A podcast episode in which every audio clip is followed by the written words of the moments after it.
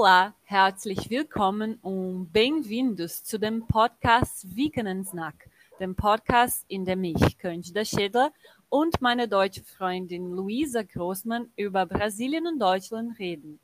In der heutigen Folge sprechen wir über Klischees und Vorurteile bei Brasilianern und Deutschen. Also, welche Erfahrungen haben wir damit gemacht? Was wahr oder falsch ist? Bleibt dran und guckt, welche Vorurteile ihr kennt oder selber bei euch bemerkt. Hallo Luise, wie geht es dir heute? Hallo Ganstab, mir geht es heute sehr gut. Wie geht es dir selber? Mir geht es auch sehr gut, weil es ein sehr sonnigen Tag in Brasilien ist und auch nicht so kalt ist. Und äh, als ich schon auch erzählt habe, ich bin ein bisschen traumatisiert mit der Kälte wegen Deutschland. Ja. Und, Aber ja. Ja, sorry, ich habe dich unterbrochen. Ich, äh, kein Problem. Okay, du kannst dann sagen, Luisi. Was wolltest du sagen? ich wollte nur kurz sagen, da würde dir unser Wetter halb gefallen heute, aber halb auch nicht. Wir hatten es zwar heute irgendwo warm, aber alles noch unter 20 Grad. Deswegen würde ich sagen, viel besser als bei euch ist es bei uns garantiert momentan auch nicht. Ja, genau. Also ich habe Deutschland noch nicht im, im Frühling kennengelernt, aber das will ich noch machen. Also, dann Luise, gehen wir zu unserem heutigen Thema und wir wollen sehr darüber reden. Mhm. Ähm, also, Luise, welche Erfahrungen hast du über brasilianische Klischees gehabt? Also wir können tatsächlich mal auch anfangen bei dem offensichtlichsten, quasi bei dir zum Beispiel. Äh, wenn man früher, wenn man so an Brasilianer gedacht hat, dann hat man meistens gedacht, ja, Brasilianer, die haben volles schwarzes Haar, meistens noch so ein bisschen lockig und sowas alles. Dann dunkle Haut, so richtig schön braun gebrannt, sogar ein bisschen dunkler. Und dann halt aber auch diese nussbraunen Augen.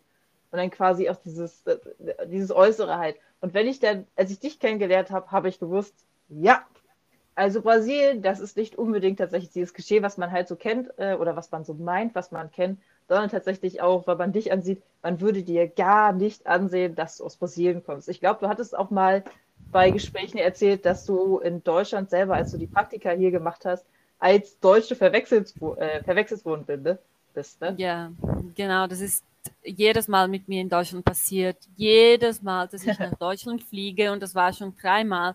Es gibt viele Leute, die mir auf Informationen auf der Straße fragt. Mhm, und ja, ja, so, weil ich sehr deutsch aussehe. Diese deutsche Klischee, die auch nicht mehr passt, ja. Ja, dieses blonde und bläugig und du hast du mal wirklich also du hast eine sehr helle Haut, muss man sagen, tatsächlich. Ich glaube, ich habe dich noch nie wirklich braun gebrannt gesehen, tatsächlich. Nein, das ist, es funktioniert gar nicht. Oder bin ich also weiß oder bin ich rot auf hm. dem Strand. Aber also, das passiert auch, weil ähm, hier in Brasilien, wir sind eine sehr vielfältige Bevölkerung und mhm. ich wohne ganz am Süden. Und im Süden gab diese deutsche Kolonisation, deutsche Kolonisierung. Und äh, in den 19. 19. Jahrhundert kamen viele deutsche Siedler äh, mhm. aus dem Hunsrück-Region. Mhm. Und deswegen gibt es so viele Leute hier, die auch so wie ich aussehen. Sehr ja. deutsche Klischee, also obwohl mehr als 15 äh, Entschuldigung, mehr als 50 Prozent der Bevölkerung in Brasilien ist äh, schwarz. Hm, also irgendwo und, afrikanisch-stämmisch wahrscheinlich, ne? Ja, genau, um diese Mischung zwischen auch afrikanisch und indigenen. Ich weiß nicht, ich weiß, sagt man mhm. so, Luisi? Ja. Entschuldigung. Okay. Ja, alles gut. Ja, und ähm, deswegen ist es auch diese sehr große Mischung hier. Und mhm. ich erinnere mich, dass ich jedes Mal, dass ich nach Deutschland fliege, ich, finde, das ist auch sehr toll, diese Vielfältigkeit da. Es mhm. gibt auch viele Personen mit verschiedenen Hintergründen da in Deutschland. Und äh, deswegen passt es auch nicht mehr dieses Klischee, in dem vielleicht mhm. ich äh, sozusagen so wie diese Klischee aussehe.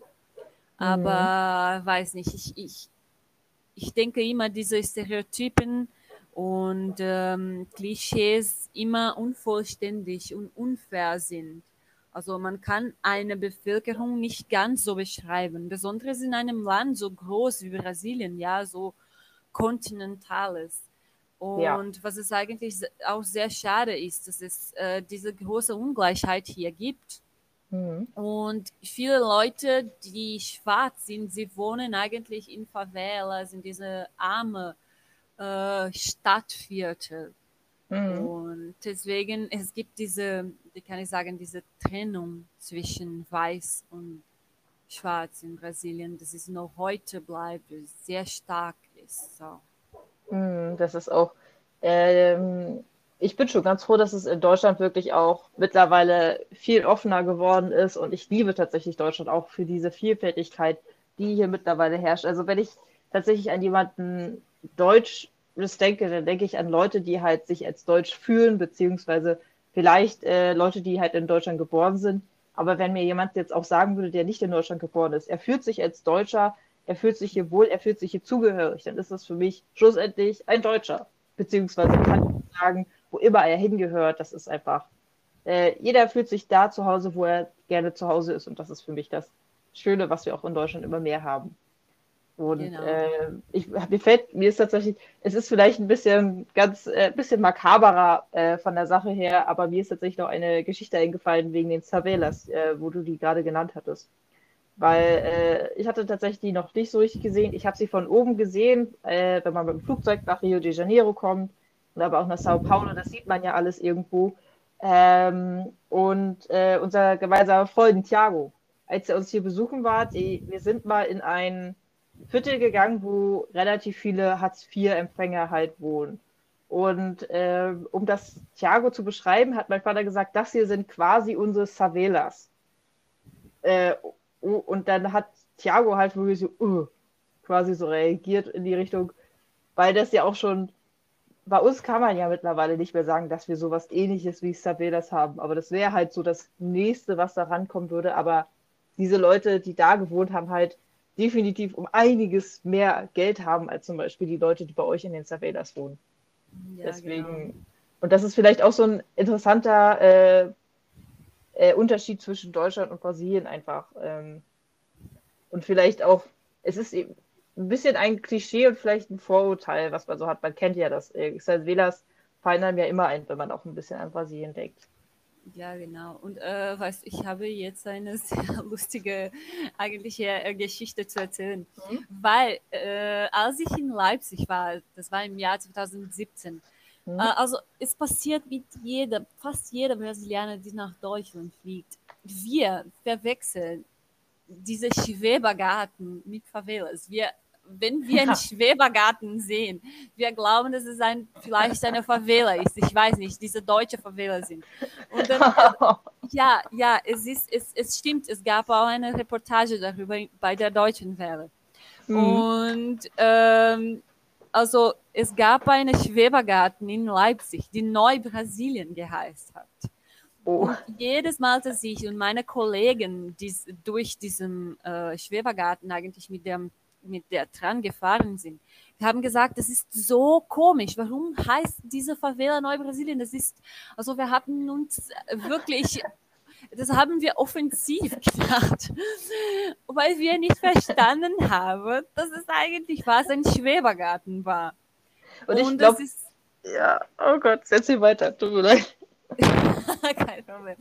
Und es war wirklich lustig gewesen. Und äh, als meine Kollegin, sie heißt Damari, sie hat es eigentlich eine Reportage darüber zu uns gesendet und hat gesagt, okay, das ist nicht eine Favela, das ist ein Schwebergarten, das ist nicht offensiv. Dann haben wir, okay, okay, dann jetzt verstehen wir das. Aber das war ein bisschen, das ist ein bisschen, kann ich sagen, ähm, das ist etwas anderes für uns in Brasilien. Mhm. Deswegen.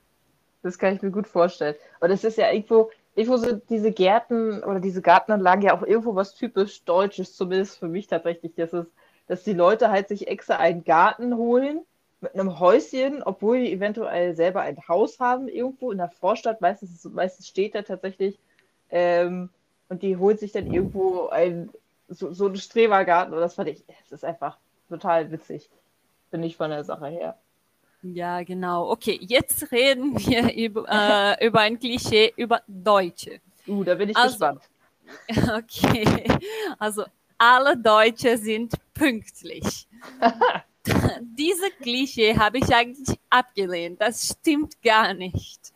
Das habe ich in Leipzig auch erlebt. Das zweite Mal, dass ich in Deutschland war. Äh, als ich da gefahren bin, habe ich gedacht, okay, alles fängt pünktlich an, weil Deutsche sehr, sehr, kann ich sagen, pünktlich sind. Alle diese, also die Deutsche Bahn ist auch sehr pünktlich. Äh, okay. Und das habe ich immer gedacht. Und das ist wirklich, das stimmt gar nicht. Also unsere Vorträge, wir haben viele Vorträge in Leipzig gehabt. Unsere Vorträge sind immer zehn Minuten verspäten angefangen. Oh. Ähm, ja, und also selber unsere Lehrerinnen haben das gesagt, okay, diese Pünktlichkeit, das stimmt nicht, das ist ein Klischee über Deutschland. Also mhm. meisten Deutschen sind pünktlicher als Brasilianer, aber sind nicht so, wie kann ich sagen, diese Deut deutsche Pünktlichkeit ist, ist, etwas, die eigentlich international sehr verbreitet ist. Und äh, ich hatte diese Klischee auch im Kopf gehabt, vor äh, ich nach Deutschland auch wieder geflogen habe. Mhm. Und Deutsche Bahn hat auch viele Verspätungen gehabt. Äh, vielleicht erinnerst du dich, ich habe fast einen Regionalexpress in Berlin verpasst, weil mhm. der IC von Leipzig nach Berlin verspätet war, 15 Minuten verspätet war und ganz voll war. Und ähm, es hat wirklich eine sehr komische Situation auch da passiert, weil ich äh, sexuell belästigt war sozusagen in dem mhm.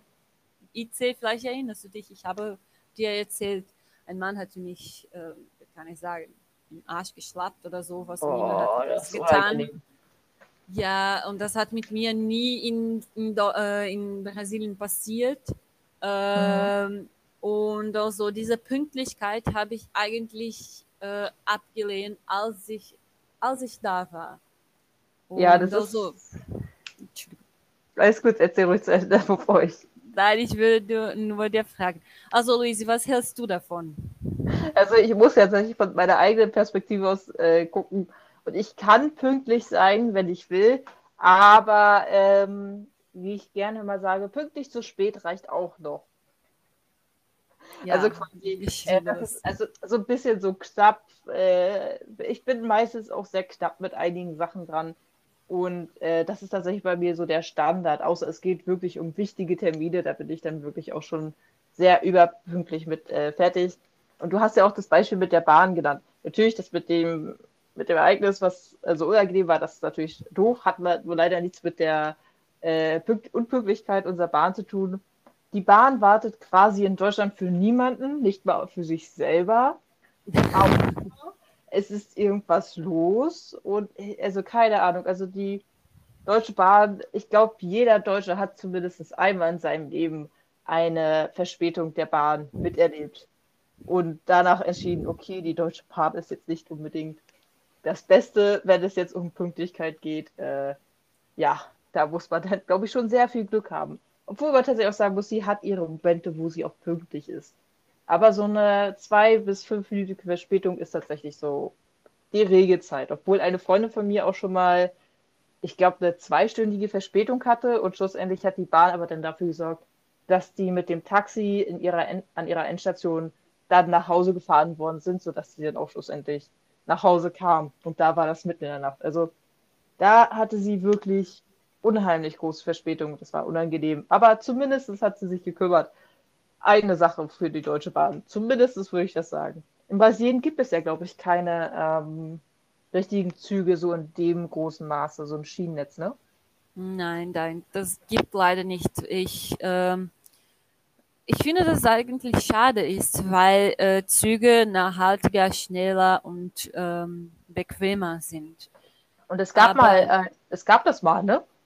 Ja, es Oder? gab das. Ja? ja, es war in 1950, ich glaube, in diesem Jahrzehnten äh, war es eigentlich nicht deaktiviert, aber es wurde auch nicht mehr unterstützt bei der Bundesregierung. Mhm. Es war unser Präsident, Bundespräsident damals, die Juscelino Kubitschek geheißen hat.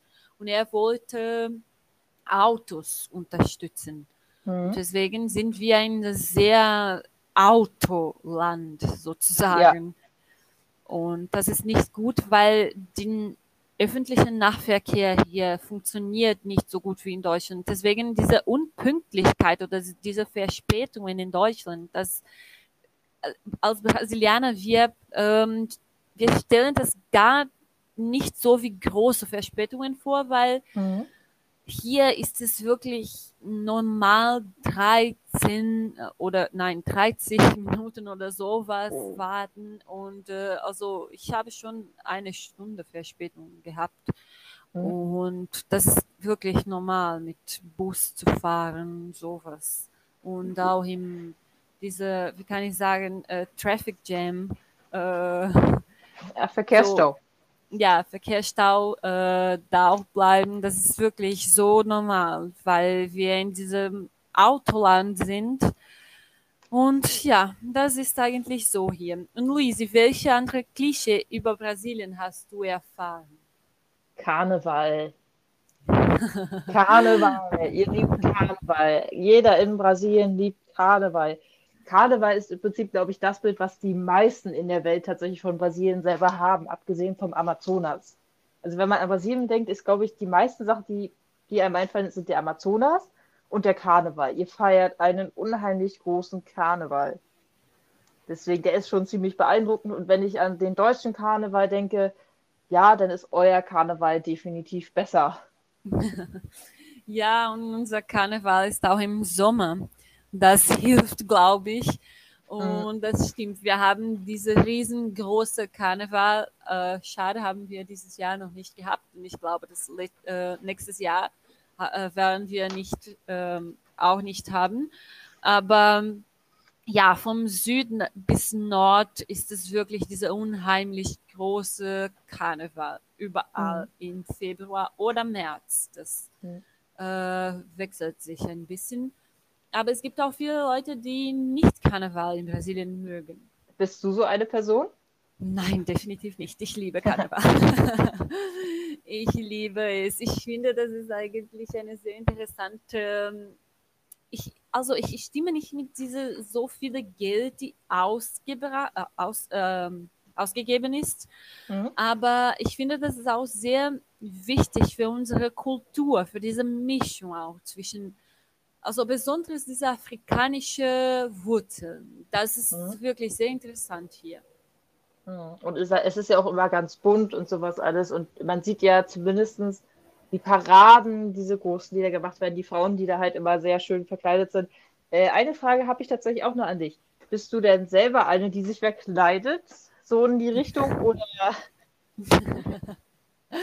Nein, meinst du diese die Verkleidung? Ähm, also mit Kostüm oder diese Leute, die äh, fast nackt auf der Straße gehen? Beides. Beides. Nö, diese Verkleidung, also Frauen, die fast nackt sind, das ist ein bisschen, das finde ich, dass es auch ein bisschen dieser Klischee ist, mhm. äh, die nicht passt. Ich trage zum Beispiel äh, Kostüm. Mhm. Nicht Kostüm wie in Deutschland, ähm, ich war schon bei einem Karneval in Deutschland gewesen, als ich oh in Leipzig war. Du Arme. es war so toll. Es war mit den Leuten äh, von dem deutschen Kurs. Und äh, es war bei der Herder-Institut organisiert. Es war sehr, mhm. sehr, sehr interessant gewesen. Dann hat es auch ein brasilianisches Lied gespielt und oh, wow, es war so toll gewesen. Und ähm, ja, also in Brasilien, ich trage Kostüm die eigentlich ein bisschen, kann ich sagen, lustiger sind. Sind nicht diese Kostüme wie in Deutschland, die zum Beispiel, ich war da in Deutschland als äh, Superwoman. Mhm. Ich habe mich als Superwoman getragen, aber hier in Brasilien trage ich diese lockere Rocken und sowas. Es ist ein bisschen anderes, also Glitter und äh, also viele Farbe. Ja, das ist ein bisschen anderes. Und es gibt viele Blockus äh, durch das ganze Land. Und es gibt viele, die sehr bekannt sind, äh, besonders im Nordwest. Aber hier im Süden, wo ich wohne, hier in Porto Alegre, gibt es auch eine sehr gute Bloco. Es heißt Bloco da Laje. Und es ist so toll. Es gibt diese Künstler. Hm, ja, es gibt so tausende Leute auf der Straße und alle tanzen, alle sind zufrieden. Ich liebe diese Karneval, weil es auch ein Geist ist. Ich weiß nicht, ob ich das richtig erklären ist, aber es, es ist Teil unserer Geist und es ist wirklich wichtig, um, ich weiß nicht, das ganze Jahr zu ertragen, vielleicht nicht zu ertragen, aber weiter zu erleben. Das ist also, das ist Teil unserer Kultur. Ja, das okay. kann ich so beschreiben. Eine Frage hätte ich tatsächlich auch vielleicht einige Zuschauer oder Zuhörer, Zuschauer geht ja gar nicht. Äh, was sind Blockus? Um's, ah, okay. äh, genau, um das nochmal ganz kurz zu klären, was genau Blockus sind. Genau, diese Blockus sind äh, sozusagen, es gibt eine Künstler, also Künstler und Künstlerinnen, die oben ein LKW sozusagen sind. Mhm. Und dann es gibt viele Leute, die neben diese LKW sind und dann feierst du und dann, also kann ich sagen, du tanzt äh, nach diesem LKW. Okay, also könnte man das als äh, Paradezug quasi bezeichnen? Ja, ja, genau. Das ist okay. fast so wie eine Parade. Okay, gut, dann haben wir das auf jeden Fall schon mal geklärt und ähm, ich fand es sehr schön, wie du das beschrieben hast. ja, ich weiß nicht, ob ich besser auf Deutsch erklären kann. Es fehlen mir die Worte dafür. Alles gut. Ich fand, das, ich fand die Beschreibung und mit dem, also im Prinzip rechnet ihr ein bisschen mit dem vergangenen Jahr ab und äh, lässt dann wirklich so locker quasi. Ja. Es, geht, es geht nicht um dieses, das mag ich ja so ein bisschen beim deutschen Karneval. Also für Kinder finde ich den deutschen Karneval sehr schön mit diesem Verkleiden. Aber umso älter man wird, finde ich das so ein bisschen, es ist für mich leider nur noch eine Ausrede, um mal ein bisschen zu trinken und um sich zu verkleiden. Deswegen ja. bin ich kein so ein großer Fan vom deutschen Karneval, weil er mir dann doch irgendwo zu albern ist. Da finde ich euren tatsächlich sehr schön und das ist halt sehr farbenfroh, so wie du es gesagt hast. Also es zeigt sehr viel Leben. Leben, ja. Freude, einfach alles und das ist einfach total schön. Äh, eine Frage aber jetzt, wo wir jetzt so schön über den Karneval gesprochen haben. Welches was für ein Klischee oder welchen, was, dachtest du dann noch über die Deutschen? Was gibt es dann noch so? Ja, Außer also, der äh, Pünktlichkeit. Äh, ja, ein anderes Klischee über Deutsche sind, ähm, die eigentlich sehr verbreitet ist, also international. Das habe ich auch in Brasilien immer gehört. Äh, die Deutschen sind formeller und kalter als Brasilianer. Und das passt teilweise zu, eigentlich. Mhm.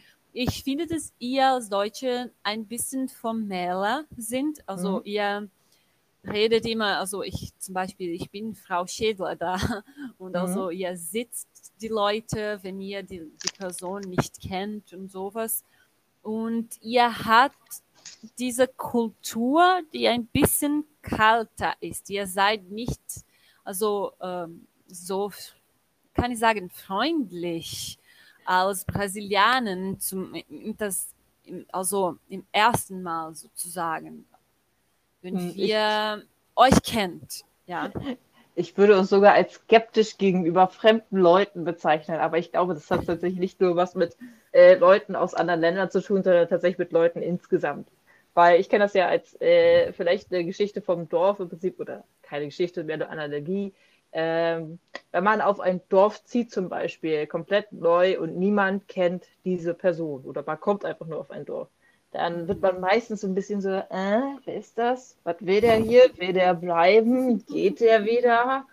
Wenn man, wenn, äh, wenn man dann aber mit uns spricht, dann sind wir immer ganz lieb und höflich und sowas. Also, also dieses schon distanzierte, das, äh, ja, das, das stimme ich dir tatsächlich zu. Das ist tatsächlich nur ein Klischee. Das ist, glaube ich, bei vielen Leuten tatsächlich so die Regel. Allerdings auch hier sagt man wieder, es ist vielleicht die Regel, aber es gibt garantiert auch, ich kenne auch sehr viele Deutsche, die sehr offen sind, die auf einen sofort zugehen. Ich habe auch ge gestern erst jemanden wieder getroffen, der wirklich, der nimmt kein Blatt vom Mund und ist wirklich so offen und so extrovertiert. Also ich glaube, bei dem würdest du keine Probleme haben. Deswegen, ähm, und es okay. kommt wahrscheinlich auch auf das Bundesland an, wo man tatsächlich ist. Ich glaube, da sind die Norddeutschen zum Beispiel so ein bisschen mehr dafür, da, dass wir dann doch schon ein bisschen, äh, ja, ein bisschen skeptischer manchmal sind. Ja, genau. Und also ähm, viele Leute sagen, dass die Leute zum Beispiel in Bayern ein bisschen lockerer sind. Mhm. Uh, aber also zum Beispiel deine Familie, ich finde deine Familie so ein bisschen so wie Brasilianen aussehen, weil ihr umarmt, umarmt viel, ihr redet viel, ihr seid sehr sympathisch und offen. Ich liebe euch auch deswegen vielleicht. Aber ja, ich finde, das ist auch, äh, es gibt nicht falsch oder richtig in einer Kultur. Es sind mhm. nur diese verschiedene Art und Weise, in der man sich mit anderen Personen auch, also kann ich sagen, verhandeln.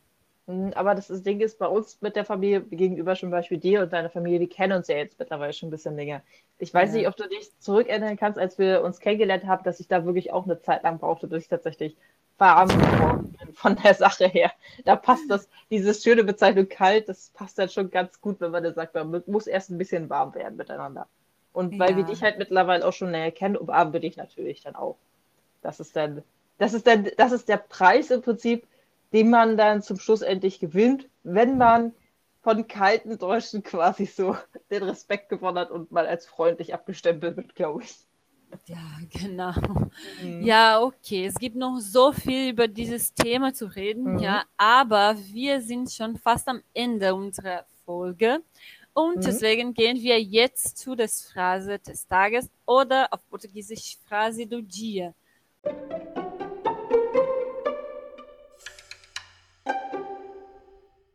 Luisi, hm. heute ist dein, also mal, was hast du für uns vorbereitet?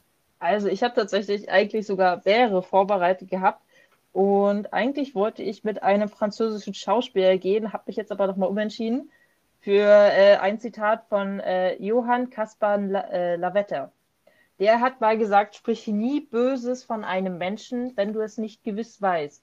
Und wenn du es gewiss weißt, so frage, dich, frage ich dich, warum ich, erzähle ich es quasi. Also ich fand das jetzt tatsächlich auch sehr passend, wo wir auch darüber gesprochen haben, äh, mit diesem kalten und eher freundlichen. Brasilianer sind ja eher extrovertierter und Deutsche eher, würde ich mal behaupten, ein bisschen introvertierter von der Sache her.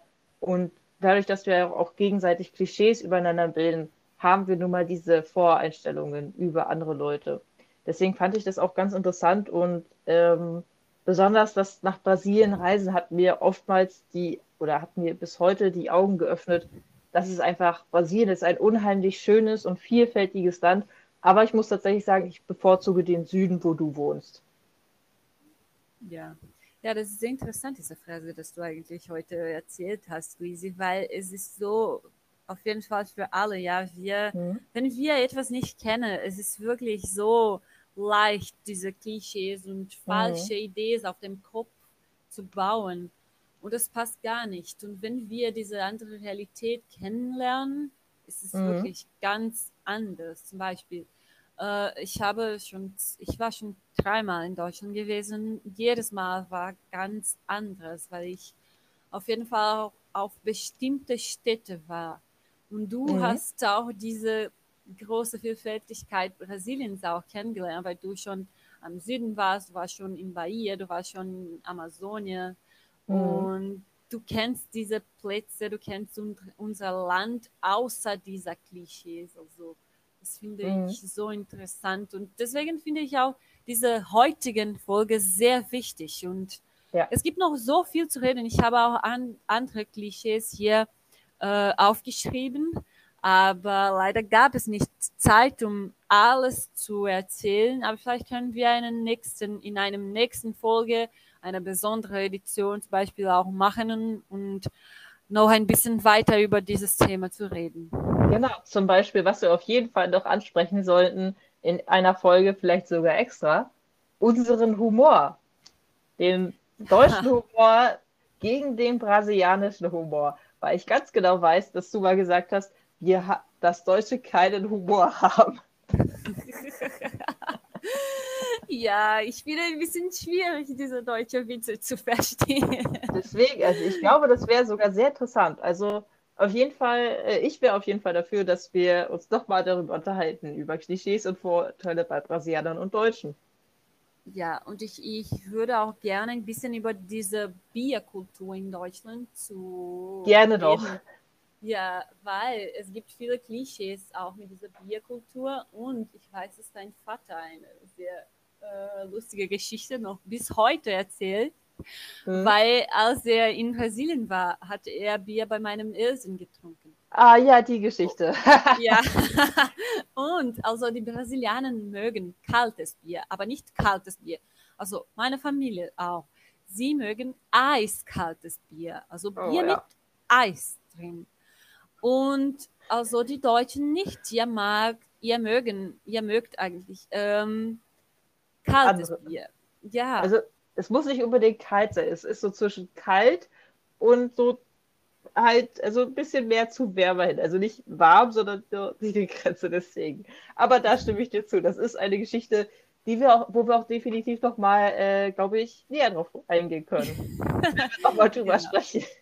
Ja, das würde sehr interessant sein. Okay, mhm. dann heute sind wir fertig sozusagen. Ja, mhm. also wir müssen es eigentlich die Folge beenden.